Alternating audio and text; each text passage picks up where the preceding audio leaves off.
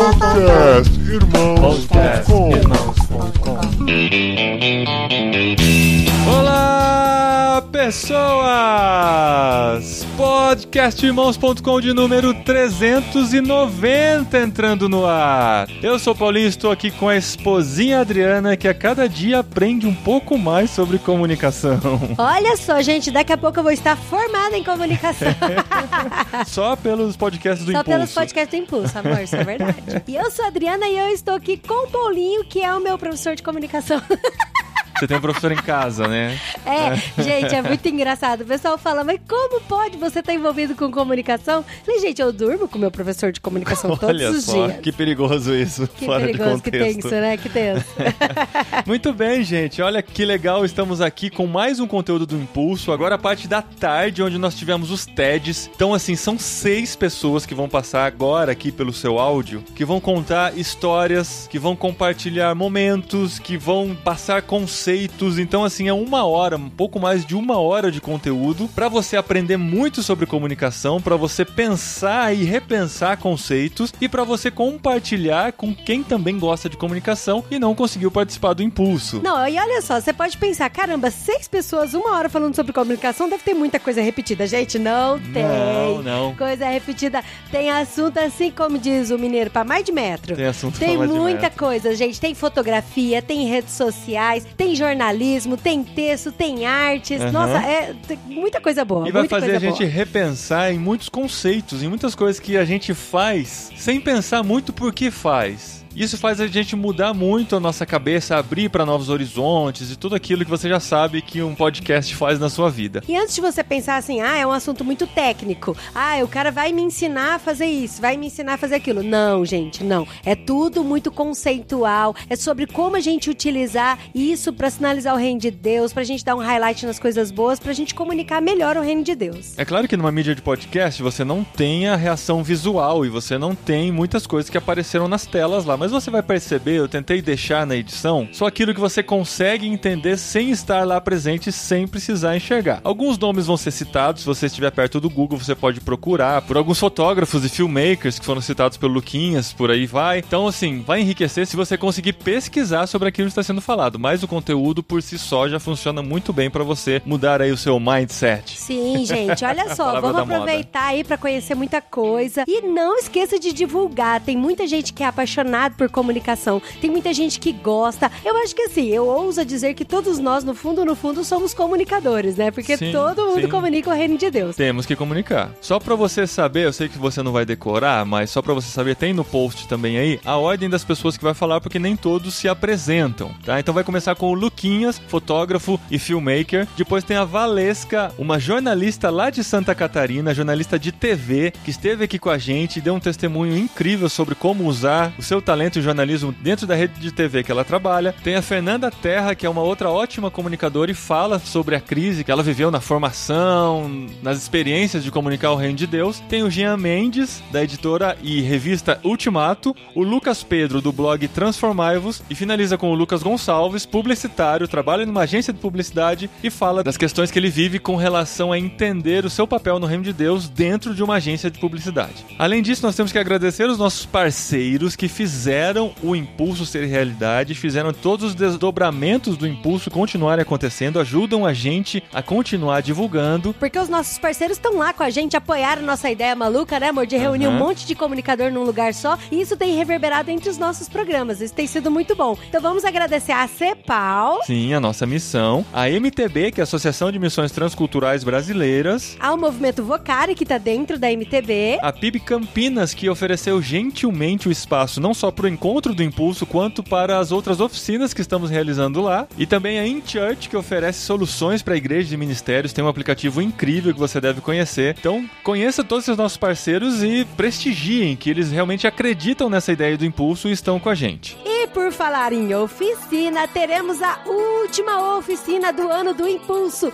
E olha só, essa eu quero fazer um convite em pé. Tô aqui em pé fazendo convite para vocês para fazer a oficina de redes sociais e marketing digital com Matheus Ferreira Lima no dia 7 de dezembro lá em Campinas, na PIB de Campina. Sim, você já pode fazer a sua inscrição pelo link irmãos.com/oficinas. As vagas são limitadas, mas ainda tem algumas vagas para vocês. A gente quer muito que você esteja lá, porque a gente vai passar o dia, sábado, a manhã toda até as 3 horas da tarde, conversando sobre redes sociais e sobre como utilizarmos melhor essa ferramenta em que todos nós estamos envolvidos. Não, eu tenho certeza que em algum momento do seu feed deve ter aparecido alguma propaganda. Faça curso de marketing digital, faça isso, faça um EAD. Olha só, uma oportunidade de você passar o dia inteiro com um baita de um cristão junto com a gente e pensando em marketing digital. Olha e um só, baita hein? de um profissional, Um tanto de um profissional, no pessoal verdade. quanto no profissional. É isso daí, gente. Eu, eu, eu de você iria, sério. Entre em irmãos.com.br oficinas ou nas nossas redes sociais, vai acompanhando e vai se inscrevendo. Faltam aqui duas semanas só Duas esse semanas. Dá tempo, dá tempo. Dá, dá tempo. Dá, dá tempo de desmarcar os compromissos e aparecer lá É. com a gente.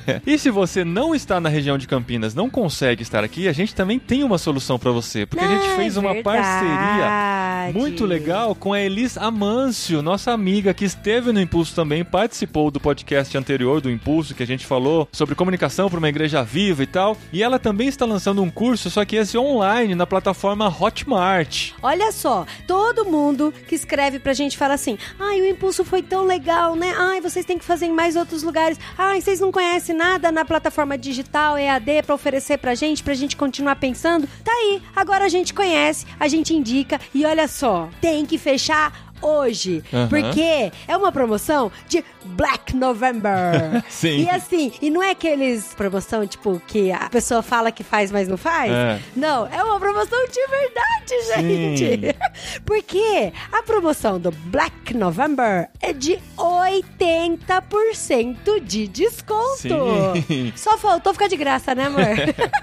Então, se você se inscrever até o dia 1 de dezembro, clicando no link que está aqui no post ou entrando em irmãos.com barra navegaí, que é o nome do curso, navegaí. Navega aí, irmãos.com barra navega aí, Navegai sem acento, né? Na verdade fica navegai, né? É. navegai. Como ter um ministério relevante nas redes sociais. Você vai entrar direto lá nesse link de inscrição e até o dia 1 de dezembro você tem esses 80% de desconto mais 10% de Mais desconto. 10% de desconto por ser irmãos.com.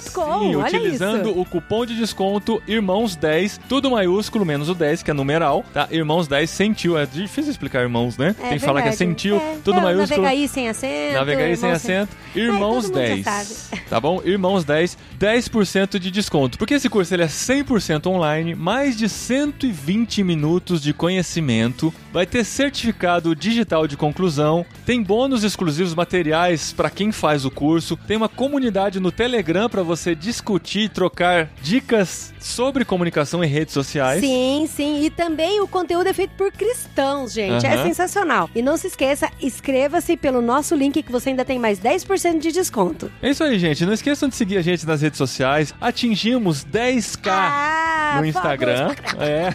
Tambor. Agora a gente pode fazer o arrasta pra cima, Arrasta porque pra dá pra cima. fazer inscrição direto pra. Inclusive, vamos colocar a oficina do Impulso e o curso da Elisa Mancio e do Jonathan Carvalho do Navegaí também nos nossos stories pra você se inscrever lá Sim. diretamente. Altos GIFs, né? Pra jogar pro arrasta pra cima. É, a Arrasta gente vai descobrir. Precisamos fazer um nosso, né?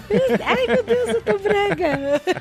Então siga a gente, compartilhe nossas redes sociais, conheça mais sobre irmãos.com, torne-se nosso parceiro, nosso melhor amigo no Instagram, sendo nosso mantenedor também, mantenedor do nosso ministério. Não esquece disso. Nós temos muitas novidades pra contar. Tem o programa de fim de ano chegando aí. Sim. Tem muito podcast irmãos.com ainda em 2019, mas a gente vai fechar com um programa muito especial. Este programa aqui do Impulso tem só os TEDs, mas na quinta-feira entra o bate-papo que também aconteceu ao vivo lá no Impulso com todos os participantes dos TEDs que vão responder perguntas da plateia. Então essa semana é muito especial, uma semana de comunicação aqui irmãos.com e a gente continua caminhando junto aí rumo ao fim do ano, a um novo Ao dia.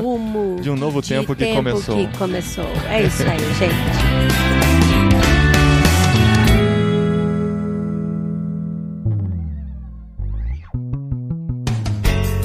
Hoje eu vou falar para vocês sobre a importância do audiovisual e o audiovisual vocês podem entender como fotografia, como vídeo, como design, apesar de que a, a nomenclatura correta que o audiovisual é o mesmo produto que tenha tudo, né, como os games, os vídeos, mas quando eu estiver falando audiovisual, pense na sua área ou na fotografia especificamente, ou no design, ou no vídeo, e é sobre isso que eu quero falar sobre a importância do audiovisual na nossa vida e no reino de Deus, para o reino de Deus, e como a gente pode usar e aplicar essa ferramenta para melhorar a vida das pessoas. Vocês provavelmente já viram uma foto parecida com essa em algum culto missionário antes do pedido de oferta ou antes do apelo, né? Porque essa foto funciona, né? Esse tipo de foto que você vê a mazela, você vê a dificuldade, você vê a pobreza. Esse tipo de foto funciona porque ela conecta com a gente, né? A gente olha para ela, a gente acaba pegando um pedacinho dessa história e vivenciando ali naquele microsegundo que a gente está participando do culto ou da palestra, do evento, e isso nos move a contribuir, nos move a tomar alguma atitude, né? Por quê? Porque a imagem tem poder, né? O poder da imagem. Então, quando a gente consome um vídeo, a gente vê uma foto, aquilo nos muda de alguma forma, aquilo nos atinge de alguma forma, aquilo tem uma ação na nossa vida, né? Pode ser desde uma piadinha que você recebe no WhatsApp, num videozinho tosco de meme que você dá risada, pode ser algo mais sério, pode ser aquela foto, essa foto que eu mostrei agora, que inclusive é do Sebastião Salgado, de uma série dele, tem até um documentário que é o Sal da Terra, não sei se vocês já assistiram, mas fica a recomendação. Então, voltando é, ao poder da imagem, né? Perguntando aqui para vocês agora, quem aqui já olhou para uma foto e sentiu saudade de alguém que estava naquela foto? É, ou sentiu tristeza, ou sentiu uma nostalgia? Quem aqui já olhou uma, uma conta do Instagram, uma foto lá e ficou com inveja daquele corpão ou daquela viagem que é muito cara e você talvez não tenha dinheiro para ir? Então, assim, como eu falei, todas as imagens, o audiovisual, ele nos atinge de alguma forma racionalmente e muitas vezes inconscientemente, né? Quem aqui já chorou assistindo um filme? Né? O último filme que eu chorei assistindo foi esse aqui, Interestelar. Não sei se vocês já assistiram, mas não é um spoiler dessa cena. Se vocês forem assistir quando chegar nela, tenho certeza que pelo menos uma lagriminha, um suorzinho nos olhos vai, vai acontecer. E tudo isso, voltando, o poder da imagem, né? A imagem tem esse poder de nos atingir, né? É um soco na, na nossa cara, um soco nas nossas emoções. E isso tanto no na foto é, como no vídeo, né? E por quê, né? A, a imagem, o audiovisual, ele é, ele é tão poderoso porque ele conta a história em uma foto, você vê um frame ali rapidinho, você já consegue entender aquele contexto, já consegue ver a situação, você já consegue sentir que seja saudade, nojo, raiva. E às vezes uma frase, até você ouvir aquela frase, até você interpretar aquela frase, ela demora mais tempo do que uma foto. Você olha a foto, você já recebe é, aquela informação, né? O audiovisual também faz a gente viajar no tempo, né? Quem nunca viu aqui uma foto e lembrou da infância, ou viu um vídeo e lembrou de uma viagem para outra cidade, para outro país, o audiovisual tem esse poder também de fazer a gente viajar no tempo. E por último, o audiovisual também tem o poder de nos conectar, né? Como eu falei, usando aquela primeira foto do Sebastião Salgado, e esse estilo de foto que usam bastante em cultos missionários ou cultos de um apelo para doação e etc, que a gente se conecta mesmo que por um segundo com o personagem daquela foto, com aquela realidade, com aquela pessoa que está na foto. Então, o audiovisual tem esse poder de conectar, né? Eu sou o Lucas, tenho 34 anos, trabalho como filmmaker e fotógrafo. Eu costumo dizer que hoje eu estou como filmmaker e fotógrafo, mas eu estou aberto aberto aí a sempre novas possibilidades, né? Eu trabalho com artes visuais, né, de modo geral, há quase 20 anos, né? Aparentemente eu sou novo, mas o motor aqui é de 85. Eu já trabalhei em vários tipos de ambiente, né? E isso me ajudou muito na experiência e como eu posso usar toda essa experiência para o que eu acredito, para a mensagem que eu gostaria de passar, nesse caso, para o reino de Deus. Então, por exemplo, eu já trabalhei em agência de publicidade e já acompanhei um, uma grande banda de, de pagode por seis meses na estrada. Já trabalhei em banco como diretor de arte e, pasmem, eu já trabalhei trabalhei numa igreja também, apesar de, dessa diferença toda aí. É, o último emprego formal que eu tive foi numa igreja, que foi a Igreja Batista de Água Branca, Ibabe, não sei se vocês conhecem. Trabalhei lá por um ano e meio como diretor de criação, diretor de arte e acabava fazendo parte de audiovisual também. E nos últimos três anos eu comecei a criar conteúdo sobre audiovisual, em podcast, em texto, em vídeo, e isso me deu um sentido a mais, um sentido diferente para minha vida, para minha missão, e compartilhar esse conhecimento é algo que me faz acordar de manhã com uma vontade, com uma empolgação, e esse é um dos motivos que eu estou aqui agora falando com vocês. O audiovisual na igreja é, acaba se limitando a algumas poucas áreas, né? Por exemplo, o audiovisual não é só tirar a fotinho do culto, com a mãozinha para cima ali, desfocado, aquele climinha de worship, né? O audiovisual na igreja não é só fazer uma transmissão da mensagem do pastor no YouTube, não é só gravar aqueles avisos chatos que a gente tem que falar, mas são importantes. E o audiovisual não é só gravar uma live, né, do, do grupo de louvor como se fosse um clipe, como se fosse um DVD. Isso aí é o que a gente já é, é o básico, né? O que a gente, mesmo sem entender nada, é o que a gente pensa logo quando a gente fala de audiovisual na igreja. Mas o audiovisual também, ele é um registro histórico. Isso que eu estou falando não é não necessariamente no contexto da igreja, é também no contexto da igreja. Então ele é um registro histórico. Quando a gente fotografa os eventos da igreja, por exemplo, a gente está de certa forma registrando a história daquela comunidade, registrando a história daquela igreja. Então um exemplo aqui é o Robert Capa, o fotógrafo clássico aí, que cobriu a Segunda Guerra Mundial e ele fotografou o dia D, né, o desembarque das tropas aliadas na, na Normandia. Né. Mais perto da gente, a gente tem o Alexandre Ur, que é um fotógrafo amigo meu, que ele fotografa a cidade de São Paulo. E a cidade é algo que muda muito rápido. Um dia tem um prédio, outro dia o prédio já não existe mais. Um dia tem um grafite, outro dia não tem mais esse grafite. E ele registra com as suas fotos de rua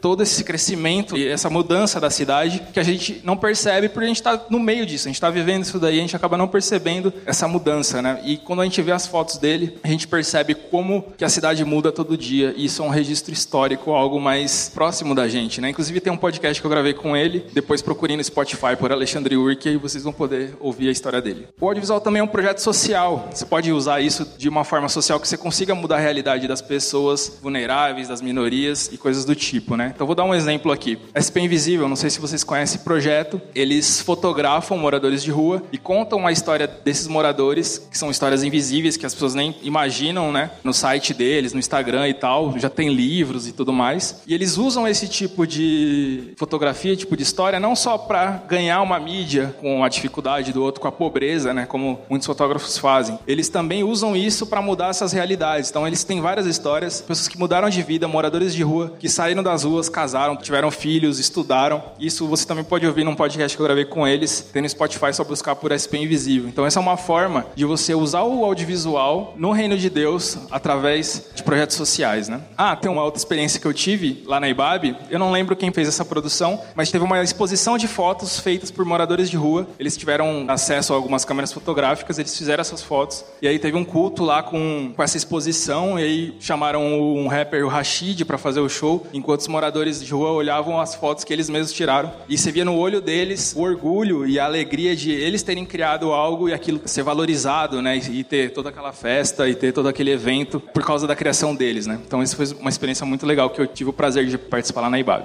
E autoestima, né? Algo que às vezes a gente não pensa, mas o audiovisual ele é muito importante com relação à nossa autoestima. E não é só, ah, vou postar aquela foto no Insta com a barriga trincada, com silicone, etc. Não, não é isso que eu tô falando de autoestima. Eu tô falando do mais baixo possível do nosso sentimento, que às vezes a gente se acha um lixo, a gente se acha que a gente não tem propósito nenhum nessa terra, que a gente só tá é, ocupando espaço aqui. E é nesse ponto aí que às vezes a fotografia, que às vezes o, o vídeo podem mudar a nossa percepção, né? Um exemplo voltando ali no SP Invisível, muitos moradores de rua não têm consciência às vezes da sua imagem na sociedade. Às vezes pra, eles só são um objeto que está vivendo ali no meio do caos. E quando eles olham para uma foto deles, eles têm aquele sentimento de, nossa, eu existo.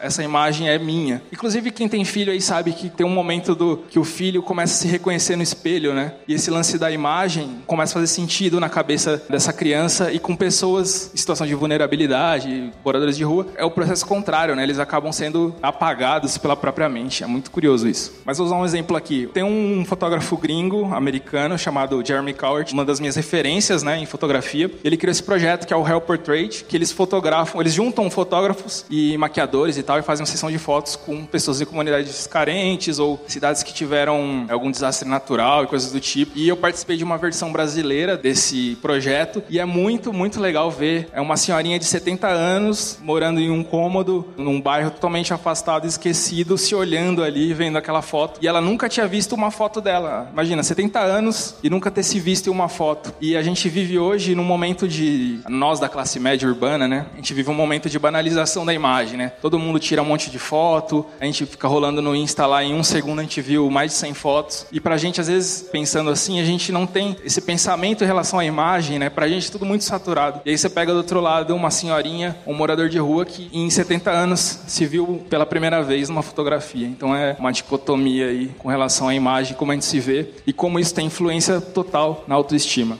Outro exemplo, o fotógrafo Playton, ou Platon, não sei qual é a pronúncia. Ele é um fotógrafo clássico de, de artistas, de Hollywood, de grandes personalidades da política, né? Ele já fotografou o Obama, fotografou o Lula, o Putin, todo mundo assim já passou pela câmera dele. E ele tem um projeto muito legal que ele foi pro Congo fotografar as mulheres que foram estupradas durante a guerra. E é curioso que, segundo a ONU, o Congo é a capital mundial do estupro. Então imagina como que é a situação lá. E tem um hospital lá que cuida dessas mulheres, né? Cuida tanto da parte física quanto da parte psicológica. E ele fez fotos nesse hospital mostrando qual é a realidade da galera. E olhando para essa foto, essa mulher, você pode ver que o filho dela é fruto de estupro. Ela foi estuprada diversas vezes, mas ela é uma das grandes lideranças daquele lugar. Você pode olhar na, no rosto dela, pode olhar na imagem dela, na postura dela, como ela é uma mulher forte e como ela conseguiu sobreviver a todo esse, esse mal aí que assolou o país dela, inclusive a vida dela. E hoje ela pode ajudar outras mulheres, né? Então isso aí também é autoestima. Você se olhar, você olhar sua imagem, você saber que você venceu até ali. E aí voltando a falar da banalização da imagem, né? É o que eu falei agora há pouco, né? A gente está com uma saturação absurda de imagem e a gente acaba não percebendo quão importante isso é para outras pessoas que não têm esse contato. Mas tudo isso daí que eu falei também é arte. Então fotografia, o vídeo, num projeto social, num, num projeto para aumentar a autoestima de uma pessoa também é arte. E para que serve a arte? Para nos tirar do lugar comum, para nos dar um chacoalhão, para nos mostrar outra realidade, para dar aquele soco na nossa cara. E aí a gente cai numa faz sentido alguma algumas coisas pra gente, a gente percebe outras realidades e tudo isso que eu falei, a gente pode resumir também como uma forma de arte. Agora, para não sair daqui sem uma parte prática, né, para vocês, o que, que a gente pode fazer no nosso contexto, né, na nossa igreja, no nosso dia a dia? O que, que eu posso sugerir para vocês, além de todas essas referências que eu passei falando de, de fotografia como ferramenta, né, no, no, no reino de Deus? O que, que a gente pode fazer? Um exemplo, acolher os nossos voluntários da igreja, né? Então, o voluntário ele é um irmão da gente ali da comunidade muitas vezes ele está com uma dificuldade, muitas vezes ele está sem emprego, muitas vezes ele está se divorciando. E o audiovisual é um pretexto para reunir essa galera em volta de um tema principal ali, de uma função. E aí com isso você consegue ajudar essas pessoas, você consegue abraçar. Isso foi um, um case bem legal que a gente teve lá na IBAB e que ainda rola hoje. O, o tratamento dos voluntários é algo muito, muito forte lá, né? Como que eles são acolhidos e tudo mais. Então isso é algo que vocês podem dar bastante atenção na realidade de vocês. Outra coisa, ensinar uma profissão. O audiovisual é uma profissão que você pode usar para ganhar dinheiro, para pagar suas contas. E às vezes o nosso irmão, o, um membro da igreja, um voluntário está em dificuldade financeira. Às vezes ele está sem grana, às vezes está sem rumo na vida, não sabe o que fazer. E o audiovisual, a fotografia, o vídeo podem mudar a realidade dessa pessoa, podem dar uma profissão para ela, dar um emprego, dar um sustento. Então isso é algo que a gente pode aplicar agora na nossa realidade, no nosso dia a dia. E aumentar a autoestima, né? Pensando aqui na, no contexto da igreja, lá na IBAB de terça-feira tem um encontro de senhoras, né? Que não necessariamente é um culto, às vezes é um bingo, às vezes é uma exposição, às vezes é um, curso de artesanato. E aí, geralmente, sempre tem um voluntário ou alguém da comunicação fazendo foto dessas senhoras. E como eu falei lá no, no Real Portrait, né? A senhorinha se vê naquela foto, às vezes ela vai maquiada para o culto, e aí ela fez um corte de cabelo novo, e aí ela se vê naquela foto, ela se sente bonita, ela se sente especial. E como isso é importante também para o nosso dia a dia. Porque, querendo ou não, a imagem acaba sendo esquecida no nosso contexto cristão por várias questões, né? O lance de tabu com o nosso próprio corpo, o lance da vaidade, o que é a vaidade, o que é o nosso natural, né? Do, como a gente se enxerga e como esses mundos se chocam. Então é importante também a gente pensar nisso quando a gente está trabalhando com audiovisual dentro da igreja. E por último, mais simples, talvez mais óbvio, é o embalar a mensagem, né? Isso já foi discutido hoje na parte da manhã, o lance da forma, usar a mensagem né, do evangelho e como embalar isso, se é de uma forma ou de outra, mas o audiovisual é fundamental para você embalar essa mensagem, que seja desde uma transmissão ao vivo, um vídeo, um vlog, um que seja uma videoaula. Então isso é algo que você pode aplicar agora, se, se na sua igreja ou no, no, seu contexto vocês não usam o audiovisual como ferramenta, vocês podem pensar a partir de agora, além daquilo que eu falei de foto do culto, transmissão, mas dá para criar videoaula, dá para criar conteúdo, dá para criar podcast, dá para criar um monte de coisa usando o audiovisual para isso. E aí eu queria deixar um desafio para vocês, que é pegar tudo isso que eu falei, todos esses insights, todas essas ideias e aplicar o mais rápido possível na realidade de vocês, pode ser numa igreja, pode ser no seu próprio dia a dia. E eu tenho certeza que isso vai ser incrível, vai mudar ou a sua vida, ou vai mudar a vida das pessoas que estão envolvidas nisso, né? Tem até uma expressão clássica aí, de que quando alguém atira numa outra pessoa, essa pessoa que atirou também morre, né? E no caso da fotografia, que também em inglês, o shoot, né? A mesma palavra para atirar. No caso da fotografia, eu acredito que a gente vive mais quando a gente fotografa, quando a gente filma alguém e que a gente muda a vida dessa pessoa. Então eu tenho certeza que vai ser especial para vocês, se vocês aplicarem isso que eu falei, vocês podem mudar a vida de alguém, a realidade de alguém. E depois voltem e falem comigo se deu certo, se não deu, como que foi. Obrigado por me ouvirem aqui, espero que eu tenha agregado alguma coisa na vida de vocês. E aí nesse meu site também vocês encontram os vídeos, podcasts e tudo que eu crio de conteúdo. É isso aí, muito obrigado, valeu.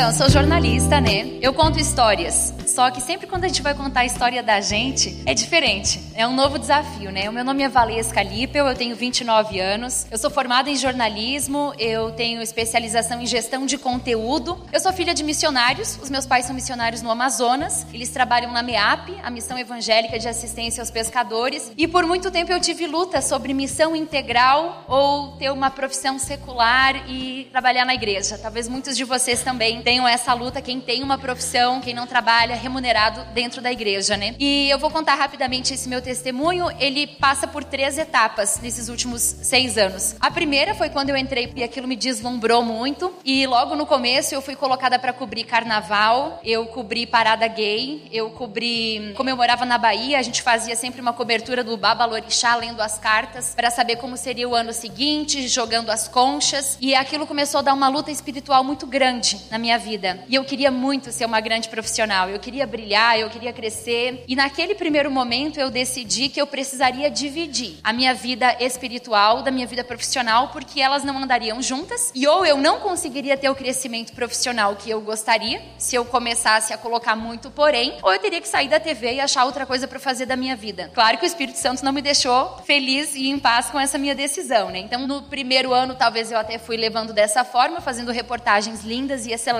mas totalmente contra as coisas nas quais eu acreditava, os meus princípios, valores cristãos. No segundo momento, eu pensei assim, não vai dar para levar desse jeito. Eu vou ter que continuar trabalhando na TV, mas eu não vou aceitar mais essas pautas. Então, quando chegava uma pauta como essa, eu dizia assim: "Ai, não vai dar. Eu não sei muito bem sobre esse assunto, eu não domino esse tema, passa essa pauta para outra pessoa". E eu virei uma profissional pela metade, porque a minha empresa não podia contar comigo. Todos os, os requisitos, os pedidos, eu era uma profissional que não funcionava ou fazia muito mal feito quando fazia, porque não fazia com o coração, não estava depositando o talento, a vontade, o desejo de trabalhar nessas pautas. Chegou um dia que eu parei de brigar. Eu disse assim: chega, não quero mais passar por esse tipo de conflito, vou sair da televisão, não funciona. Um cristão não pode ser repórter, não funciona. E nesse momento eu fiz, conversei com a minha família, eles estiveram de apoio, disseram, tudo certo. Se a tua vida espiritual está sendo afetada pelo teu trabalho, sai, porque o mais importante é o teu caminho com Deus do que a televisão. Mas fizeram uma oração naquele dia comigo de que eu de fato conseguisse colocar em primeiro lugar o reino de Deus e todas as outras coisas seriam acrescentadas. E nesse período, eu comecei a de fato colocar Deus em primeiro lugar. Todas as pautas que eu recebia, eu fazia, mas eu pensava como eu posso evangelizar através dessa reportagem na tela da televisão. Esse era o meu foco principal. Eu já sabia que eu ia ser demitida mesmo por esse caminho, né? E gente, aí o milagre aconteceu. A coisa começou a florescer de uma forma, né? As possibilidades começaram a aparecer. Eu fui transferida de uma emissora bem pequena em Santa Catarina. Eu me tornei repórter de rede, que é a repórter que faz as matérias nacionais. E eu vou dizer para vocês o que que mudou. Mudou que o foco não é mais a pauta, não é mais a reportagem, o foco é Cristo e é o evangelho. Ah, mas como é que você vai fazer isso? Como é que você vai falar? Hoje eu faço questão de querer a pauta da parada gay, eu faço questão de querer a pauta no terreiro, eu faço questão de querer as pautas mais complicadas. Em primeiro lugar, porque nós como cristãos temos muita dificuldade de acessar esses lugares. E com o microfonezinho a gente entra e sai facilmente. E é lá que nós precisamos ser luz. E a gente não só entra num evento como a gente é bem recebido, bem-vindo e vai no seio, na organização, nas pessoas que estão ali nos bastidores fazendo aquilo tudo acontecer. Como pessoa, eu quero ser luz nesses lugares e é assim que eu entro nesses lugares. Em segundo lugar, porque se eu não fizer essa reportagem, outra pessoa vai fazer. E vai ser um colega que vai jogar muitos confetes, que vai fazer parecer lindo aquilo que é contra os princípios e valores cristãos. E nessa pauta, eu tenho o poder de racionalmente descrever o que está acontecendo, sem enfeites, sem incentivos, mas falando da realidade de um acontecimento e tentando mostrar outros ângulos, outras possibilidades. É um compromisso meu pegar essas pautas mais difíceis e poder, de uma maneira séria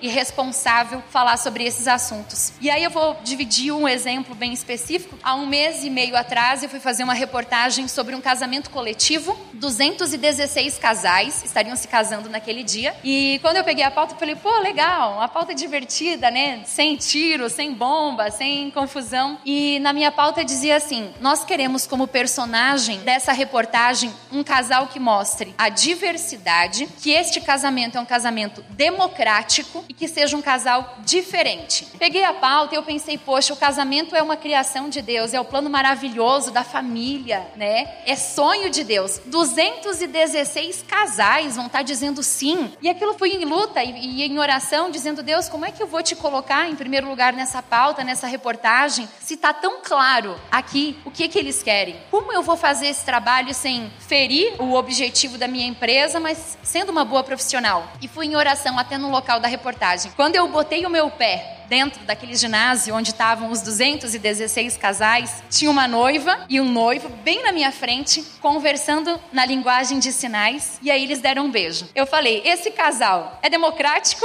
é diferente, é diversificado, e mais do que isso, a gente poderia fazer uma reportagem linda sobre como o casamento é um sinal, como é, é não precisam palavras para demonstrar o amor. O casal poderia dar um beijo na nossa reportagem e a gente estaria falando do amor, aquilo que a gente acredita e vive o amor de Cristo na vida das pessoas, cumprindo o que estava na minha pauta. Enfim, esse é um dos exemplos, dos muitos exemplos que a gente vive no dia a dia da profissão. E isso foi num sábado. No domingo, quando eu fui para a igreja, eu entrei e aí o pastor da minha igreja ele falou: Ah, eu vi a reportagem do casal que falava em Libras, ali, o, casal surdo. Eu aposto que tu era para fazer uma entrevista com outro tipo de casal, né? Ele falou assim: Eu sei, eu sei o que tu tá passando. E esse apoio espiritual que eu tenho da minha igreja, na minha profissão, também é muito importante. E aí eu volto lá lá para o comecinho, quando eu falei que a minha família trabalha integralmente em missões no Amazonas, eu trabalho integralmente em missões. E chegar a essa conclusão de que a minha vocação encontrou o meu trabalho é o que mais me dá paz. Para fechar, eu gostaria de dizer para vocês que cada um pode encontrar e entender o seu lugar estratégico. E às vezes leva um tempo, às vezes a gente erra. Se vocês pesquisarem o meu nome, vocês vão encontrar no YouTube as reportagens que eu fiz antes de entender essa missão que eu tinha, que eu tenho. Pode ser que em algum momento mude a gestão. Pode ser que em algum momento alguém olhe para mim e perceba, e é perceptível, que as minhas reportagens falam de amor, que elas têm um olhar diferente do que as dos meus colegas. Quando esse dia chegar, pode ser que eu perca o meu trabalho, pode ser que eu perca a minha profissão, mas nesse dia eu vou dizer: lutei o bom combate, acabei a guerra e guardei a fé. Papai do céu vai cuidar do dia seguinte. Espero que esse meu depoimento sirva de inspiração também para que você, no seu trabalho, na sua profissão, consiga honrar e colocar Deus em primeiro lugar e todas as outras coisas serão acrescentadas.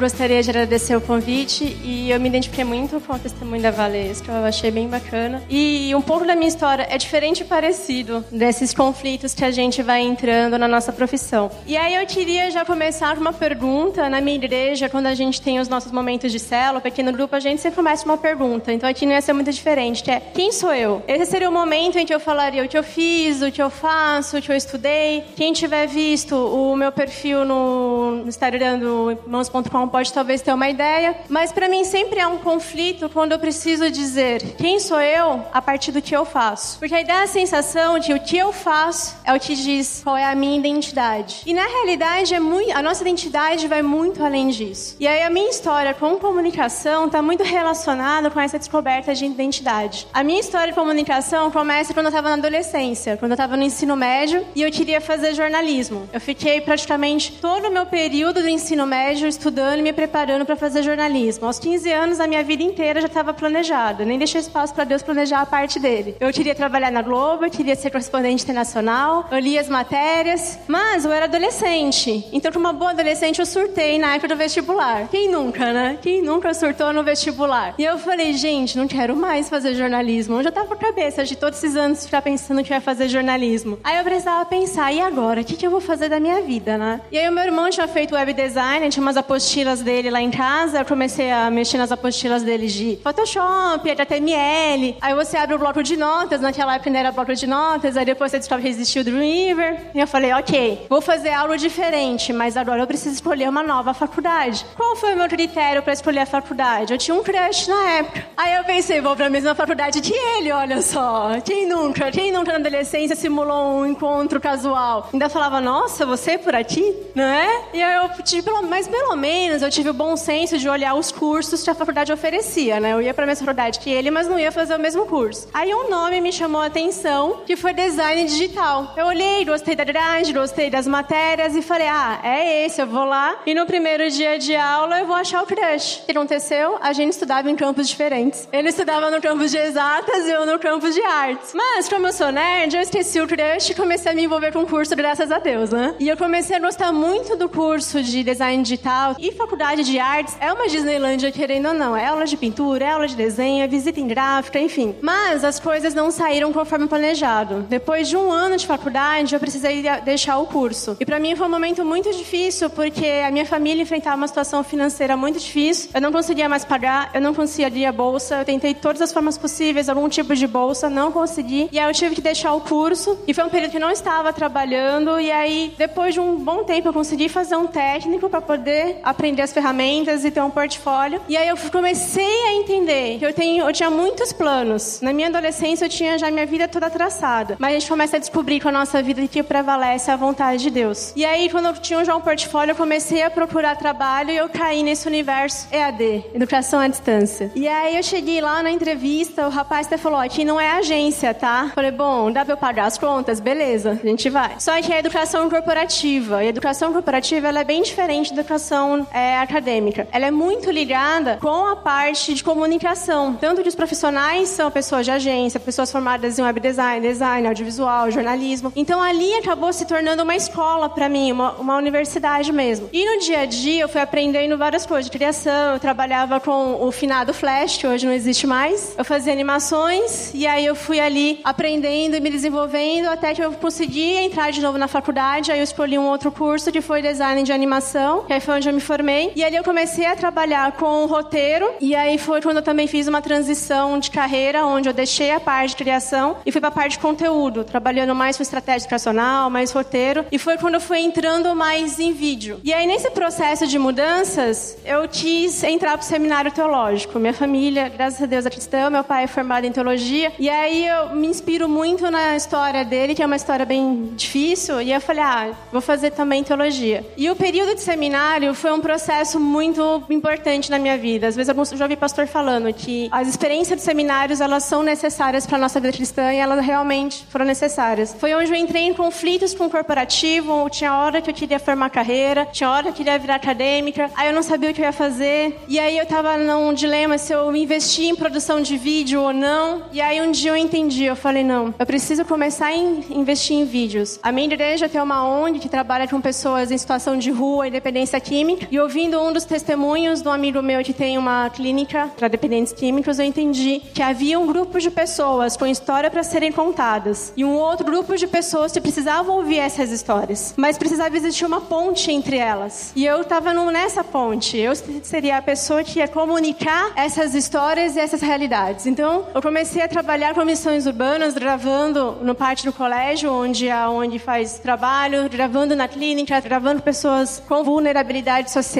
E aí eu comecei a me desenvolver em vídeo, na captação, porque quando você começa sozinho, você é uma equipe, né? Não tem mais ninguém. Aí você só você mesmo, e ali e os, e os tutoriais no YouTube, que graças a Deus eles existem para nos ajudar. E aí depois disso, eu comecei a entrar numa outra crise que foi no ano passado, porque a empresa que eu trabalhava, ela começou a ter uma quantidade de projetos muito grande, redução de equipe para variar, e eu não estava dando conta, eu não conseguia fazer as coisas aqui de ministério, nem as coisas de missões. Aí eu falei, Senhor, eu preciso de uma resposta. E aí foi quando comecei a entender, eu acho que o meu tempo no mundo corporativo está se encerrando. Mas eu não pensava em nenhum momento trabalhar integral no ministério. Até o começo desse ano, onde foi muito interessante como eu, com a minha igreja, comecei a trabalhar lá, eu recebi um convite para trabalhar integral, mas a conversa começou em fevereiro e até eu entrar foi julho, mas ao mesmo tempo que eu comecei a conversar com a minha igreja, que é a Batista do Povo em São Paulo, eu comecei a conversar com Comunicando em Cristo, com a Alessandra, que ela e o marido dela, o Marcelo, são os responsáveis. Foi um casal de amigos, inclusive, que me falou do Comunicando. E foi muito legal porque em muitos momentos eu me sentia sozinha nesse universo de gravar essas histórias e pensar, não é possível que não tenham outros profissionais com esse mesmo coração. E aí eu fui conhecendo, comunicando, conversando e vendo que eles têm esse propósito de realmente comunicar Cristo e oferecer uma comunicação de qualidade num valor acessível para igrejas, organizações missionárias. E aí eu entrei na parte de produção audiovisual com foco um pouco mais de roteiro, mas a gente também nessa vida faz outras coisas, às vezes edito, faz adaptação e tudo mais. E nesse processo de igreja e com comunicando, eu fui entrando numa outra realidade do meio cristão. Eu fui com eles para uma conferência sobre tradução da Bíblia em Paraná. Eu recentemente fui para Brasília pela minha igreja para visitar um casal de missionários que estão indo segunda-feira para uma tribo indígena. E todo esse universo de outras realidades, do transcultural, da igreja, de missão, me fez começar a entender algo muito importante da nossa trajetória, que é a identidade. Por muito tempo eu queria fazer, mas na realidade eu não entendia que quando Deus me tirava de alguns lugares eu queria ir, é porque Ele queria me ensinar a ser. E essa é a confusão que a gente faz em relação à identidade. Nós somos criados à imagem e semelhança de Deus, mas o pecado corrompeu a nossa identidade. Só que em Cristo a gente pode resgatar e a gente consegue resgatar a nossa identidade de filhos, a nossa identidade de servos. E a partir que a gente vai entendendo a nossa identidade, a gente sabe que existe um propósito,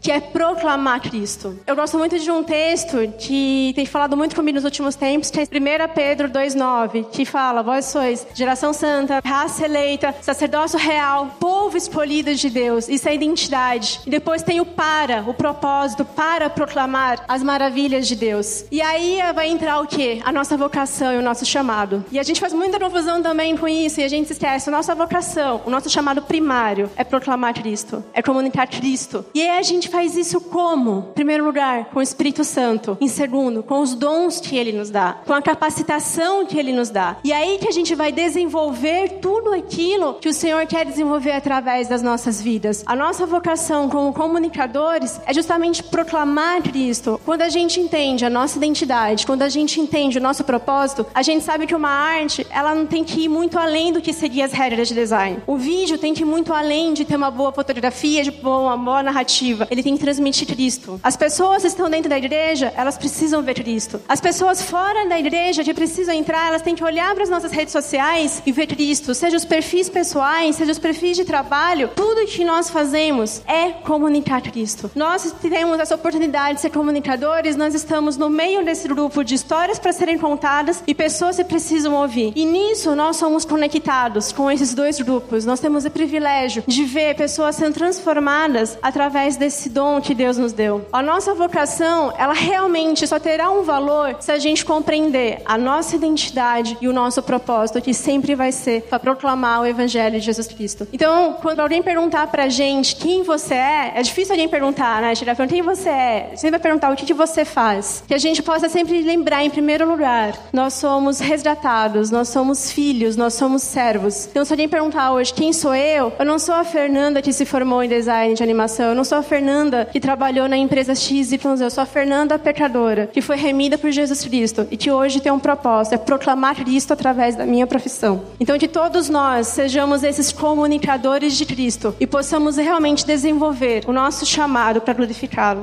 Amém? Obrigada.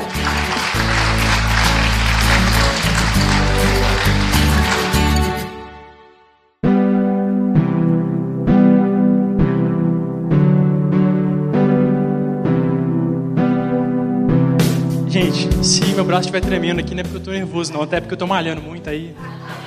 É. Então, gente, é... meu nome é Jean, eu sou de Minas Gerais. Vou falar a cidade que vocês não conhecem, mas eu moro em Viçosa já há seis anos. Viçosa é a sede da editora Ultimato. É, eu quero contar para vocês um pouco da história da Ultimato. E são mais de 50 anos de história, então vou ter que ser bem sucinto no que eu vou falar. Quem conhece a Ultimato aqui? Quem já ouviu falar? Já leu algum livro, revista, site? Eu acho que quase todo mundo, né? Que legal. A ideia da Ultimato começou em 1960 com o pastor Elben César, que eu não sei se vocês já ouviram falar também, mas ele faleceu em 2016. E ele é um pastor, ele era um pastor presbiteriano, ele era missionário também, então ele era enviado para várias cidades para para poder plantar igrejas e ele tinha ido para São Paulo para plantar uma igreja lá em São Paulo. Como ele era muito curioso, ele gostava muito de história e ele tinha uma veia muito jornalística, assim, os líderes da igreja presbiteriana do Brasil pediram para que ele pesquisasse a história das mídias de comunicação que existiam na igreja presbiteriana, os jornais da época, né, os jornais mais antigos cristãos no Brasil. E ele começou a pesquisar e ele viu que esses jornais, todos eles eram jornais evangelísticos. Eram jornais que foram criados por missionários que vieram dos Estados Unidos e eles criaram então jornais para evangelizar. Mas que naquele momento, os jornais que existiam cristãos eram denominacionais, metodista, batista, e eles falavam mais para a igreja, falavam de coisas relacionadas à denominação, à igreja. E não tinha nenhum órgão de mídia cristã na época, em 1960, que tivesse o intuito de evangelizar. Então, isso incomodou ele durante muito tempo, ele começou a pensar, por que não fazer alguma coisa, né? E daí, ele entrou em contato com pessoas importantes da época, pessoas influentes da igreja, pessoas que estavam no governo e cristãos assim, em geral, perguntando o que, eles achavam disso. E todas as pessoas incentivaram ele, falaram para ele fazer, e aí ele ficou muito animado. Passados alguns anos, ele saiu de São Paulo, voltou para Minas Gerais, e numa cidade do interior lá, Barbacena, ele começou então um jornal de oito páginas chamado, ou melhor, não vou falar o nome, vocês já sabem, mas eu vou contar a primeira história de como que o nome surgiu. Esse é o casal que fundou o Ultimato, então, o reverendo Elben, faleceu em 2016, e a esposa dele, Dejanira, que está viva ainda. Ele já tinha então a ideia do jornal concebida, ele conseguiu pessoas para escrever, e desde o começo o Ultimato era um jornal não denominacional. Então ele tinha pessoas batistas, metodistas, presbiterianos e de várias outras denominações que escreviam para o jornal. Mas ele não tinha um nome ainda. E geralmente escolher um nome é a coisa mais difícil, né? A gente tem ideia, sabe o que fazer, sabe qual que é o público, mas não consegue achar um nome legal. E aí ele tinha conseguido um programa de rádio em Barbacena, ele iria falar lá. A rádio não tinha programa evangélico, apenas programa católico. Então ele preparou o texto e no dia que ele foi para gravar na rádio, o dono da rádio chegou para ele e falou: "Olha, infelizmente eu não vou poder deixar você falar mais porque o padre que faz o programa católico falou: se o protestante for fazer, eu saio. Só que esse padre era deputado também. E ele falou: poxa, eu tenho que ficar do lado do povo, né? Se eu perco o padre na minha rádio, vai ficar ruim para mim. Então, infelizmente, eu recebi esse ultimato. Aí o reverendo Elben ficou triste, ficou indignado, né? Assim, sem saber o que fazer, mas beleza. Foi para casa, chegou em casa, ficou pensando: o que, que eu vou fazer agora? Já tinha avisado para várias igrejas que ia ter o programa de rádio, tava todo mundo esperando, o que, que eu vou fazer?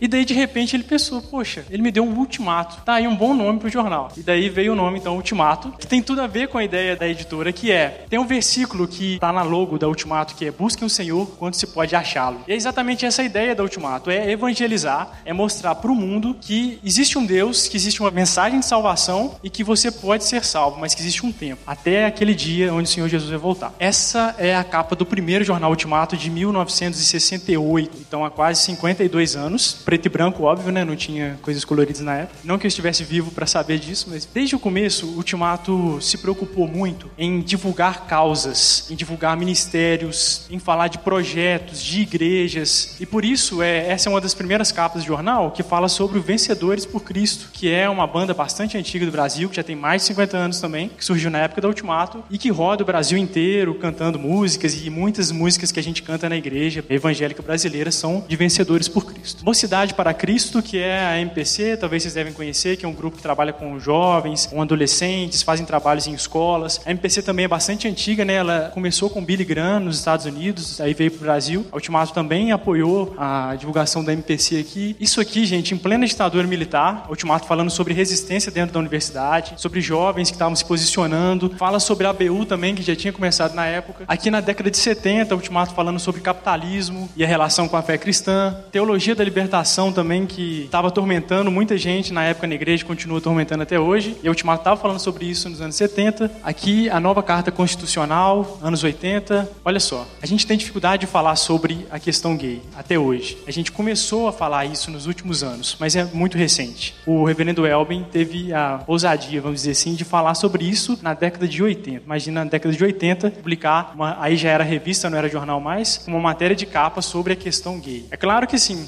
tocar em assuntos polêmicos, assuntos que a igreja não gostava de falar, que a igreja achava que não precisava falar, a Ultimato recebeu muitas críticas. E como, desde o primeiro jornal, eles colocaram um espaço de cartas onde qualquer leitor poderia mandar cartas e essas cartas eram publicadas, independente se elas fizessem críticos ou não. Então, possível você ver que tem muitas críticas, muita gente criticando, falando que até hoje que Ultimato é, uns falam que é conservador demais, outros falam que é marxista, que é comunista. O pessoal acha que o Lula trabalha lá no Ultimato, coisas do tipo, mas faz parte, né? Se você quer falar sobre assuntos que são tabu, mas que são necessários de ser falados, você tem que saber que você vai enfrentar críticas, não tem jeito. Outra coisa, a gente publicou recentemente no Facebook um texto que saiu na revista Ultimato há uns dois meses atrás sobre o meio ambiente. A gente já tinha resolvido que ia fazer essa revista no final do ano passado, sobre o meio ambiente. E aí, coincidentemente, a revista lança e aí tem os incêndios na Amazônia. E aí as pessoas vieram atacar a gente no Facebook, falar que a gente estava aproveitando a ocasião para falar da Amazônia, para criticar o Bolsonaro e coisas do tipo, que não tinha nada a ver, que o Ultimato evita ao máximo fazer esse tipo de coisa, embora ela dê oportunidade para as pessoas falarem, se posicionarem. A empresa não se posiciona nesse sentido e foi uma coincidência mesmo. E acontece isso, né? A gente está lidando com a internet, que é uma coisa relativamente nova. Esse é um desafio também para o Ultimato, porque a revista ela circula a cada dois meses, então a gente tem mais de um mês para preparar as matérias, para escrever, para refletir sobre os assuntos, para discutir pautas e tal. Mas com a internet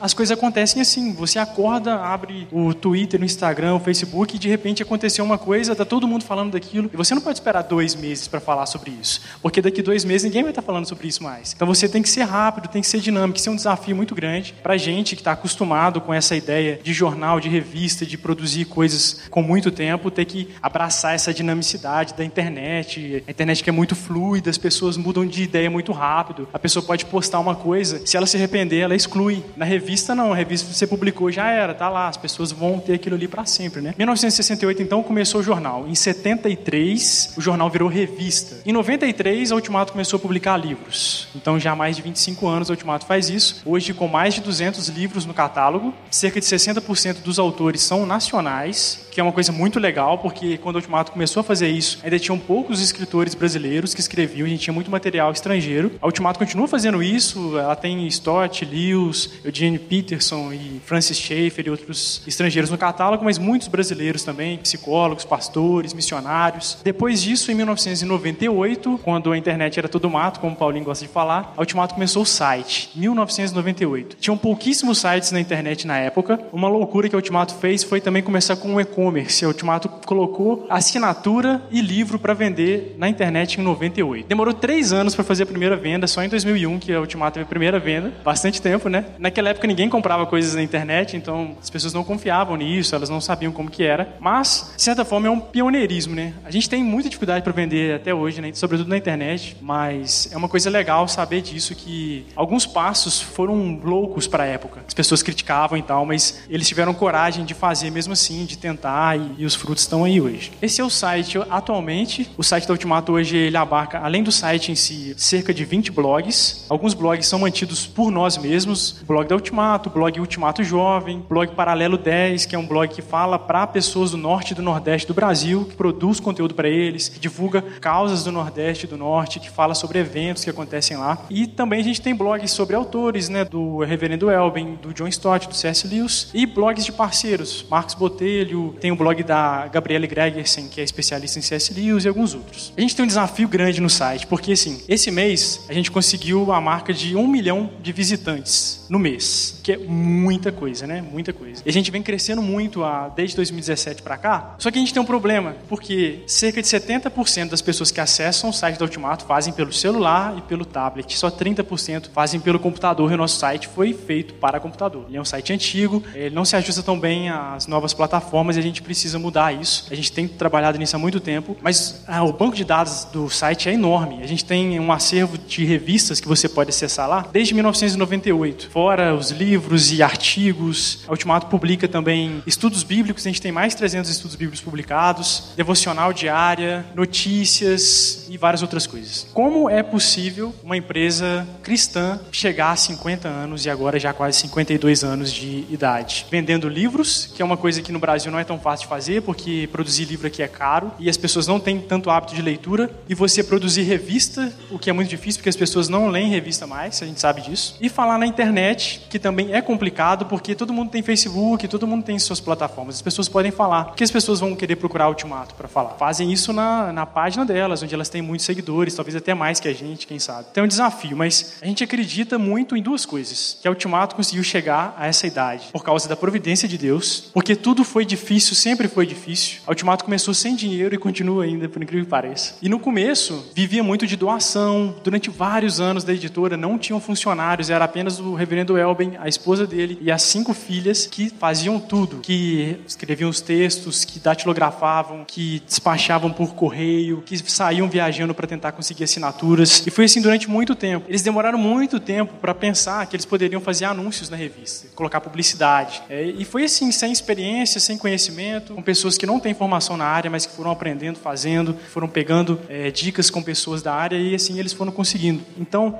sem a provisão de Deus, muita oração que eles fizeram, eles não conseguiriam, com certeza. A segunda coisa é, Ultimato acredita muito em colaboração. Então, a gente costuma dizer que o Ultimato é um ponto de encontro. O que, que isso significa? Significa que nós, sozinhos, as pessoas que trabalham no Ultimato, nós fazemos muito pouco, faz quase nada. A gente não conseguiria se não fosse com a colaboração de várias pessoas. Então, todos os articulistas da revista, eles nunca receberam para escrever lá. As pessoas que se escrevem no site, nos blogs, elas não recebem. A gente recebe fotos, pinturas, imagens, várias coisas que são divulgadas nas nossas plataformas que são cedidas voluntariamente pelas pessoas. Claro que isso é uma via de mão dupla, porque ao mesmo tempo que nós recebemos conteúdos gratuitos, a gente ajuda também a promover trabalhos, a promover pessoas e tal. Outra coisa é que a Ultimato acredita na amplitude da missão. Então, a Ultimato tentou não fugir de assuntos como eu falei aqui, porque ela entende que todas as coisas pertencem a Cristo, que Jesus reina sobre todas as coisas, que não há nada, como Kuyper diz, que Jesus não olha e diga, é meu. E por isso que a gente acha que é importante sim a gente falar de arte, de política, de cinema, de meio ambiente, de psicologia. A gente fala de depressão, de suicídio, é, de homossexualidade, como eu disse, de vocação e várias outras coisas que são importantes, coisas que as pessoas precisam saber, que elas têm dúvida, e a gente procura fazer isso. Como eu disse, a gente não faz sozinho, a gente conta com organizações. A Ultimato participa da MTB, a Ultimato tem parceria com o Martureu, com o Lausanne e diversas outras organizações que ajudam não só na publicação de conteúdos para o site, mas também de livros. A gente publicou recentemente o livro do Michael Gorin, A Missão na Igreja Hoje, que é parceria com o Seminário Servo de Cristo, com o Martureu também. Bom, esse é o reverendo Elben, fundador da Ultimato, redator da revista até o falecimento dele em 2016. Ele foi um homem muito temente a Deus e eu costumo dizer que ele é a pessoa mais parecida com Jesus que eu conheci. Extremamente simples, humilde, muito acessível, muito carinhoso, muito brincalhão também. Alguns achavam ele até irreverente, porque se deixasse ele iria pregar de bermuda e tal. Mas um homem muito sério também, que sempre acordava cedo para orar, sempre acreditava muito que ele precisava ser bibliodependente, como ele costumava dizer, e cristocêntrico. Eu acho que essa foi a marca da Ultimato, através do reverendo Elben e da família dele. Fica aí também o tributo à memória do reverendo Elben. Para finalizar, gente, você também pode fazer parte disso. Você pode fazer parte do que o Ultimato faz. Porque, embora a Ultimato seja uma editora que publica livros, a Ultimato não tem problema, por exemplo, de publicar resenhas de outras editoras. A gente publica resenhas no site da Thomas Nelson, da Mundo Cristão, da Vida Nova, da Fiel. Então a gente publica conteúdos relacionados a causas da igreja cristã, por acreditar nessa unidade da igreja. E nós precisamos de pessoas que nos ajudem nisso. Então nós estamos abertos a receber mais pessoas para ajudarem, para produzirem notícias. Então se você escreve notícias, se você participa de eventos, se você é fotógrafo, se você é designer, se você é pintor, músico ou qualquer tipo de conteúdo que você produza, nós estamos abertos para receber esses conteúdos na Ultimato, na revista, no site, quem sabe até um livro, né? Então, se vocês tiverem interesse em colaborar com o Ministério do Ultimato, vocês podem me procurar. Vocês podem também falar com o Paulinho e com a Adri, porque eles estão cientes disso. É, podem seguir a gente, por favor, nas redes sociais para saberem mais. Acho que é isso, né, gente? Obrigado.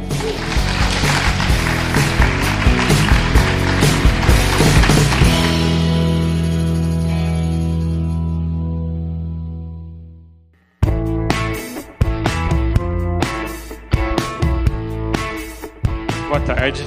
Eu fiz essa imagem em 2004 e essa imagem teve uma repercussão grande na internet, muito mais do que meus blogs e os meus textos. Ela já foi usada em todo tipo de material evangélico gospel que vocês imaginam. Caneca, caneta, encontro, congresso. E eu nunca ganhei um centavo por isso. Pois é.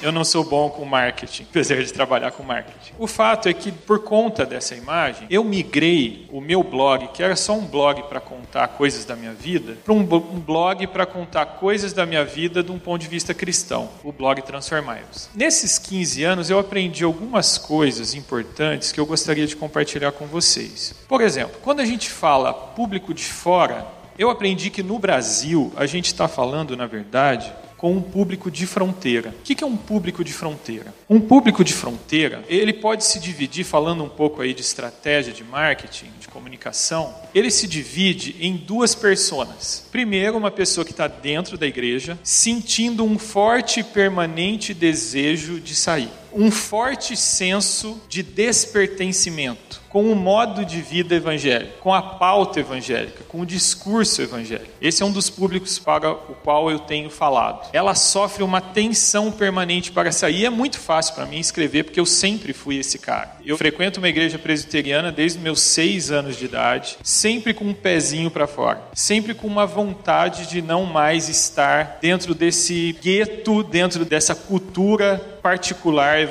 Um outro público, a outra persona para o qual eu converso e, é um dos meus maiores orgulhos de conseguir conversar e dialogar com essas pessoas pelo blog Transformai-vos, é a pessoa que está fora da igreja, mas sente uma tensão para entrar. Por isso que eu chamo esse público de público de fronteira. Essas pessoas são espíritas kardecistas, budistas filosóficos, ateístas espiritualistas, desigrejados. Acho que vocês entendem, né? Acho que vocês se relacionam com essas pessoas, são seus parentes, são seus amigos. Dificilmente no Brasil você tem alguma pessoa que você possa dizer mesmo, essa pessoa é de fora, ele é ateu, ou ele é firme em outra religião que não professa de forma nenhuma a Cristo. Por exemplo, eu me relaciono muito com espíritas. Se você pressiona eles, eles não conseguem negar que Cristo é o Filho de Deus. Católicos nominais que não vão à igreja, na missa, há décadas, mas se dizem cristãos. Evangélicos nominais têm até tatuagem escrito Jesus, mas não vai à igreja faz 200 anos. Essa é a realidade do Brasil. Quando a gente fala de se comunicar e de criar conteúdo para fora da igreja, você está, na maior parte dos casos, falando de se comunicar com esse público de fronteira. Vocês concordam com isso? Estou de acordo? Não é uma, um achismo meu só apenas? É isso, não é? Esse pensamento binário de dentro ou fora, zero ou um, não existe, na verdade. É um degradê. São 50 tons de cinza, pelo menos, que nos divide entre aqueles que estão dentro da igreja e fora da igreja. Uma outra coisa que acontece é que muita gente está dentro da igreja, mas não sabe nada da própria fé. E ela está dentro da igreja, você tem que evangelizar ela com leite e beabá. E às vezes ela já está há 20 anos dentro da igreja. E tem pessoa fora da igreja que manja muito de teologia, que manja muito das divisões que existem entre nossas categorias evangélicas. Um exemplo público disso é o Pondé, filósofo pop, que manja muito da fé cristã, muito mais do que muito evangélico que está há décadas dentro da igreja. E ele é ateu. Bom, e aí eu fiquei pensando, como que é um conteúdo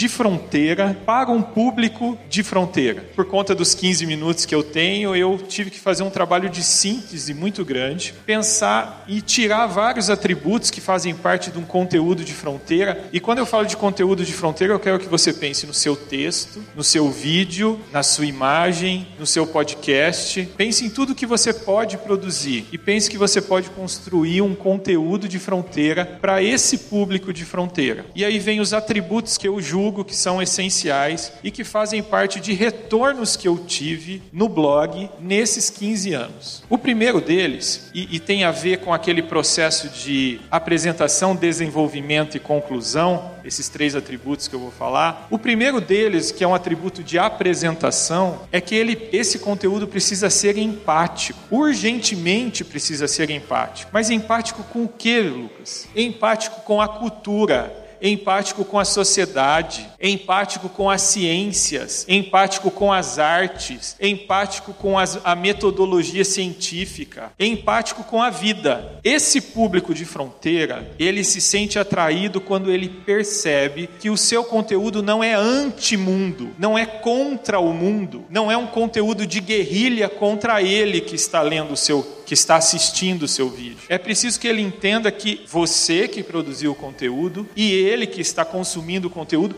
vivem no mesmo mundo e que você gosta desse mundo, que você gosta de ir ao cinema, que você gosta de ir ao teatro, que você é cristão dentro da igreja e fora da igreja e que você celebra uma vida comum. Esse público de fronteira é carente de um conteúdo cristão que seja empático. Em segundo lugar, e aí tem a ver com desenvolvimento do seu conteúdo, é importante que você deixe bem claro que você é uma pessoa lúcida, que você não é um alienado, que vive dentro de uma subcultura que não funciona, que as, as estratégias e as técnicas que funcionam lá dentro não funcionam fora. Eu preciso deixar a minha modéstia de lado nesse momento e dizer que um dos elogios que eu mais recebi nesses 15 anos, e que, na verdade, o que mais me agradou, basicamente se resume na seguinte frase: obrigado por sua lucidez. E eu não estou falando isso para me gabar, eu estou falando isso para reforçar esse atributo. E o que é ser lúcido? Ser lúcido quer dizer que você, com o seu conteúdo, você mostra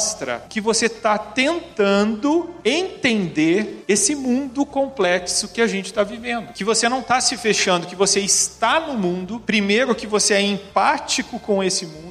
E segundo, que você está tentando entender esse mundo que a gente está vivendo. O seu vídeo, o seu texto, o seu áudio precisa deixar isso bem claro para essas pessoas. Quando você quer comunicar para aquilo que a gente chama de os de fora. Porque eles estão carentes de um cristianismo que é aplicável à vida comum. A segunda-feira, terça-feira, quarta-feira, quinta-feira, ao chefe chato. Eles estão sedentos disso. Eles não querem um conteúdo de atrativo que só lace eles para dentro de uma cultura cristã. Eles querem um conteúdo aplicável e de olhos abertos para o que está acontecendo. Eu falo em nome desse público de fronteira. Por último, e aí isso vocês vão me achar estranho, principalmente porque vocês vão achar estranho porque eu sou calvinista e vocês vão achar bem forçado esse atributo, mas o seu conteúdo precisa ser teológico. E por que ele precisa ser teológico, Lucas? Nós estamos falando de pessoas de fora. Eu descobri nesses anos que quando a pessoa percebe que o seu conteúdo é empático, ou seja, ele não é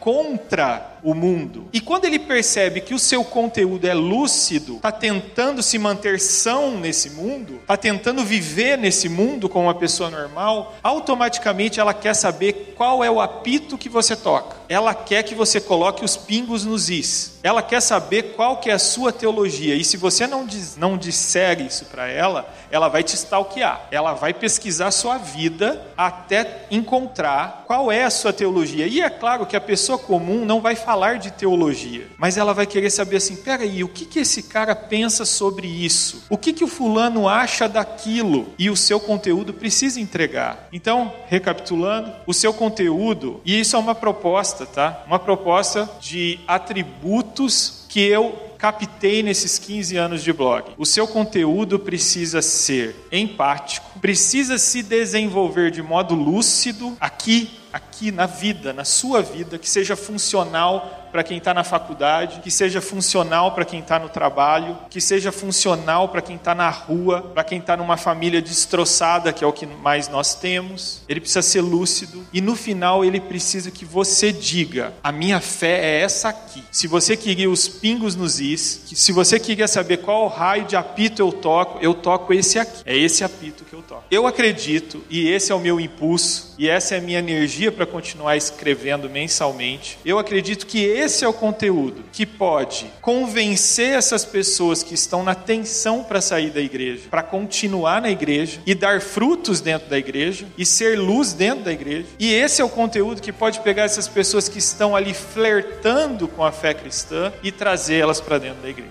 Obrigado.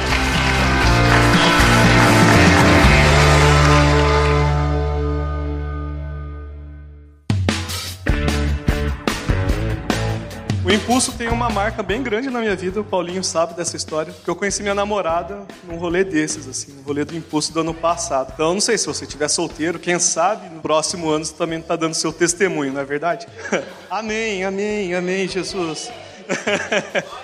Amém. Bom, meu nome é Lucas. Eu costumo dizer quando eu vou me apresentar: meu nome é Lucas e eu sou um filho de Deus. Acho que antes de mais nada, esse é o maior atributo que qualquer cristão pode apresentar para alguém. Eu sou o Lucas e sou filho de Deus. Além disso, eu sou, eu tenho 30 anos, trabalho com design gráfico desde 2009. Eu quero compartilhar uma experiência pessoal, algumas conversas que eu tive com algumas pessoas e, na verdade, eu pretendo muito mais levantar um problema que até então eu não vejo sendo conversado por muitas pessoas, do que realmente trazer uma solução para ele, ok? Ok? Quem sabe é, no próximo impulso, ou quem sabe em outras conferências sobre comunicação, alguém se propõe a solucionar o que eu quero trazer para vocês, ok? Então é o seguinte, eu trabalho numa agência de design gráfico, aliás, uma agência de publicidade, a gente trabalha com toda a questão de comunicação, a gente desenvolve campanhas, a gente desenvolve identidade visual, a gente faz agenciamento de produção de conteúdo, etc, etc, etc, ok? Nós fomos procurados por uma grande rede de supermercados, tem umas, algo em torno de 50 lojas, um supermercado bastante grande, na verdade. Nós fomos procurados por eles porque eles queriam que nós fizéssemos uma campanha para eles, ok? Quando a gente foi fazer a nossa reunião de brainstorm, o mote geral da nossa conversa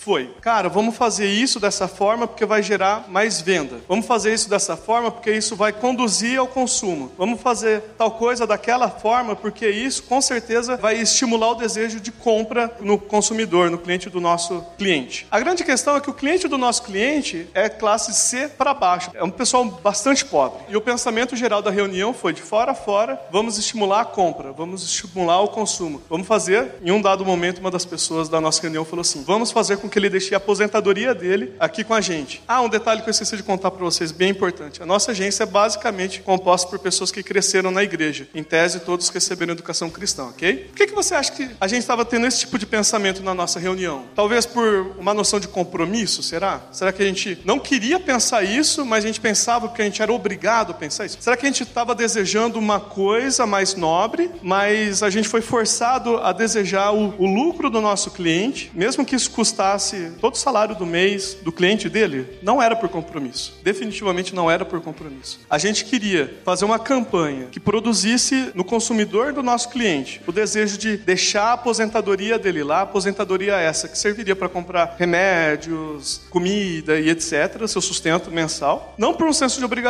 mas porque a gente tinha incutido na nossa mente, no nosso coração, que se o nosso cliente lucrar muito, de tabela nós lucramos muito também. E se nós lucramos muito, tendo dinheiro, o que, que a gente tem? A gente tem poder. Tendo dinheiro, a gente pode construir a felicidade que a gente quer. Tendo dinheiro, eu posso comprar o que eu quiser, comprando o que eu quiser, eu imagino que eu posso ser feliz. O que está por trás desse pensamento, gente? Idolatria. Isso que está por trás desse pensamento. Idolatria. Eu confiar em alguma coisa mais do que eu confio em Deus. Sabe, às vezes a gente ouve os nossos pastores falando no domingo sobre o pecado, sobre a queda, sobre os efeitos permanentes da queda, e a gente ouve isso no domingo. Quando a gente chega na segunda-feira para trabalhar, a gente esquece que na nossa segunda-feira o domingo está fazendo efeito ainda. A gente esquece que a queda, a idolatria, a corrupção do ser humano está presente em todas as nossas ações, inclusive numa reunião de brainstorm, onde nós deveríamos pegar uma estrutura que Deus criou naturalmente boa e dar uma direção boa para ela. Perceba que o problema não é a comunicação. O problema não é a publicidade, não é a propaganda. O problema não tem nada a ver com a estrutura. A estrutura, inerentemente falando, é boa. O problema estava sendo a direção que nós estávamos dando para aquilo. Comunicação, basicamente, tornar alguma coisa comum, certo? A etimologia da palavra, o pé da letra, basicamente tornar coisas comuns. Quando eu vou tornar alguma coisa comum, eu posso escolher o que, que eu quero tornar comum. Eu posso escolher o que, que eu vou deixar palpável para mim e para outra pessoa, certo? Por que, que nós escolhemos tornar palpável um desejo de compra e não um benefício, por exemplo? Não foi por senso de compromisso. Foi porque nós queríamos sugar daquela pessoa, como se ela não fosse uma pessoa, mas sim um objeto, o nosso benefício, o nosso bem-estar. Em última análise, qual é a diferença entre nós e um estuprador? As proporções são bastante diferentes, eu concordo. Se você objetou isso na sua mente, eu concordo 100%. Mas percebe como a estrutura das ações foram as mesmas? Nós não estávamos nos importando com a pessoa. A gente não estava se importando com a vida diária dela. A gente não queria falar para ela assim: olha, viu, se você fizer tal coisa, tal coisa, você consegue ter a sua compra do mês e ainda sobra um dinheiro para você passear com sua família, por exemplo. Ou você consegue fazer XYZ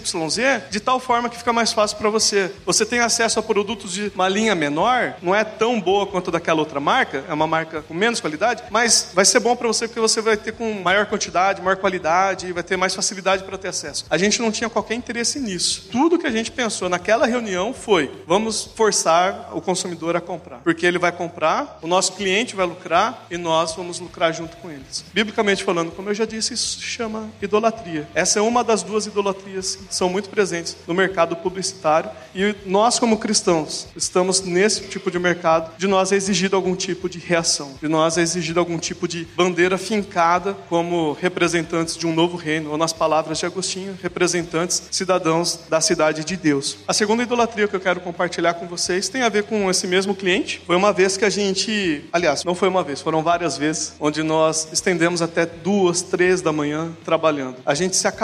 Eu tive pessoalmente algumas reações de estresse, assim. Por várias vezes minha mão começou a fechar, eu tive tremedeira na boca, formigamento, eu tive uma diarreia que dava um filme de terror fácil, assim, sabe? Foi bizarro. Insônia, vocês riem porque não foi com vocês, porque eu tenho certeza, eu chorei. Eu tive reações somáticas, assim, do estresse. Porque não foi um ou dois dias que a gente trabalhou até duas, três da manhã. Foram vários e vários e vários dias. E a gente se matava por aquele cliente porque a gente queria manter aquele cliente com a gente. E aí teve um dia que eu cheguei no meu chefe, no meu primeiro chefe, né, o diretor de arte, assim, depois tinha o dono da agência geral em cima, né, eu cheguei no meu diretor de arte e falei assim, cara, não tô aguentando, eu preciso ir para casa, eu preciso dormir. Não dá, assim, meu corpo não tá respondendo. Aí ele me respondeu, cara, você que sabe, eu prefiro trabalhar, eu prefiro me fazer presente e eu prefiro que as pessoas sintam a minha falta quando eu não tô perto. Eu prefiro que as pessoas falem assim, nossa, o fulano trabalha tanto que quando ele não tá aqui a coisa não anda. Se você quiser ir embora, fica a seu cargo. Mas eu vou ficar e eu vou trabalhar. Cara, aquilo me pegou, eu fiquei assim, meu Deus, eu preciso trabalhar. Não, meu Deus do céu, como que eu posso ir embora? Porque se eu for embora, aí eu não vou mais ser necessário aqui, eu vou ser desempregado. Como que eu vou sobreviver sendo desempregado? Eu quero casar um dia com a Bia que eu conheci no Impulso, que o Paulinho fez no ano passado. E, meu Deus do céu, obrigado, Paulinho. Como que eu vou fazer? Eu não posso ficar desempregado, eu tenho que ser necessário aqui. E aí fui, fui, fui, fui, pá, pá, pá, pá. Aí chegou, sabe aqueles 5 segundos de sanidade mental? Que aí você se olha no espelho e você vê, caraca, meu cabelo tá bem mais bagunçado do que eu imaginei que tava. Assim, eu achava que tava bonito, mas tá bagunçado. Sabe quando você é exposto a você de verdade mesmo? E eu falei assim, meu, eu sou idólatra. Eu tô achando que é o meu trabalho que me sustenta. Eu tô achando que é a imagem que eu tenho diante do meu chefe que garante o meu emprego. Eu não tô entendendo que Deus é que me sustenta. Que o meu valor e que a minha imagem parte de quem Deus fala que eu sou, não das minhas conquistas. Na primeira vez eu falei sobre a questão da queda, que a gente ouve sobre a queda no nosso domingo, esquece dela na segunda. Só que a gente também esquece que a salvação como um todo é pela graça de Deus. E que isso sai do domingo e entra na nossa segunda até a sexta-feira. E a gente esquece de uma outra coisa também. Historicamente, sempre que a gente falava que a salvação é pela graça, a gente queria dizer todo o processo, desde a eleição de Deus, desde a vocação de Deus, até a nossa regeneração, justificação, a nossa santificação e a nossa consumação lá na eternidade, todo esse processo é pela graça de Deus. Não tem uma parte disso que assim, isso aqui Deus faz, agora o resto eu tenho que fazer. Isso aqui Deus faz, isso eu faço, isso aqui ele faz de novo, isso aqui a gente faz junto. A salvação é pela graça, todo esse processo salvífico é pela graça. E a salvação é abrangente. A salvação não tem a ver com simplesmente a minha alma chegar no céu. A salvação tem a ver com o meu coração ser redirecionado para Deus e isso influenciar todo o resto da minha vida, inclusive o meu trabalho, inclusive o meu medo de ser ou não não despedido do meu trabalho. A gente hoje em dia tem essa ideia de que a salvação é pela graça e a gente costuma imaginar que essa salvação é simplesmente o ato de conversão e o resto é outra coisa. Mas não, toda salvação é pela graça. Toda salvação ser pela graça implica que, inclusive, a imagem que o meu chefe tem sobre mim não se dá a partir dos meus próprios méritos. O valor que eu tenho dentro da minha empresa não se dá pelo desempenho do que eu estou fazendo, pelos prazos que eu cumpro ou pela qualidade do que eu estou entregando. Se dá porque Deus morreu na cruz em Jesus Cristo no meu lugar e por isso eu tenho valor. Eu não preciso ter medo de perder o meu emprego se eu não fizer hora extra com os meus amigos do trabalho, porque o meu valor não está nisso. O seu valor não está nisso. Nós somos o que nós somos porque Deus fala: vocês são meus filhos. Pronto, acabou. Percebe como o meu medo de perder o emprego por causa dessa ideia de valor, dessa ideia de importância, dessa ideia de, ah, eu preciso ser um pilar aqui na agência, revela idolatria no meu coração? Esses dois casos de querer tirar dinheiro a todo custo do consumidor do meu cliente, e esse segundo caso de querer trabalhar workaholic, como se o meu valor dependesse disso, essas duas coisas revelam uma única pra gente. Nós somos facilmente expostos à idolatria de achar que o nosso conforto, a nossa alegria, o nosso futuro, a nossa segurança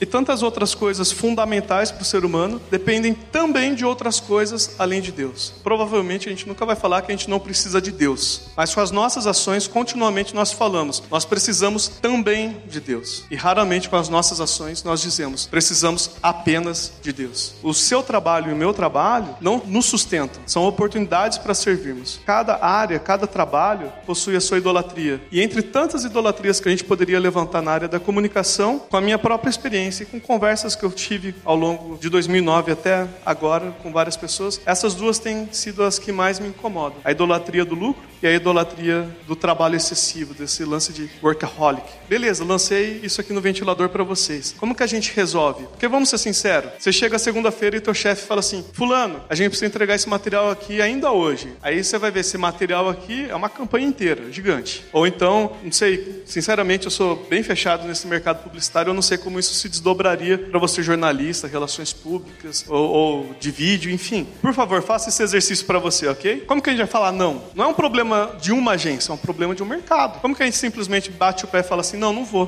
Como que a gente resolve esse problema? Como a gente, sendo cristão, reflete a luz de Deus nesse ambiente com as suas idolatrias específicas? fundo do meu coração eu não sei te dizer. Eu queria te convidar a pensar nesses problemas comigo, porque eles dizem respeito diretamente a todos nós e a missão que Deus tem pra gente. O fato é, o seu trabalho não te define, o seu trabalho não define o seu valor e o seu trabalho não define a sua segurança, o seu conforto, o seu futuro ou a alegria sua ou da sua família. Quem faz isso é Deus. Nós precisamos acreditar nisso de todo o nosso coração.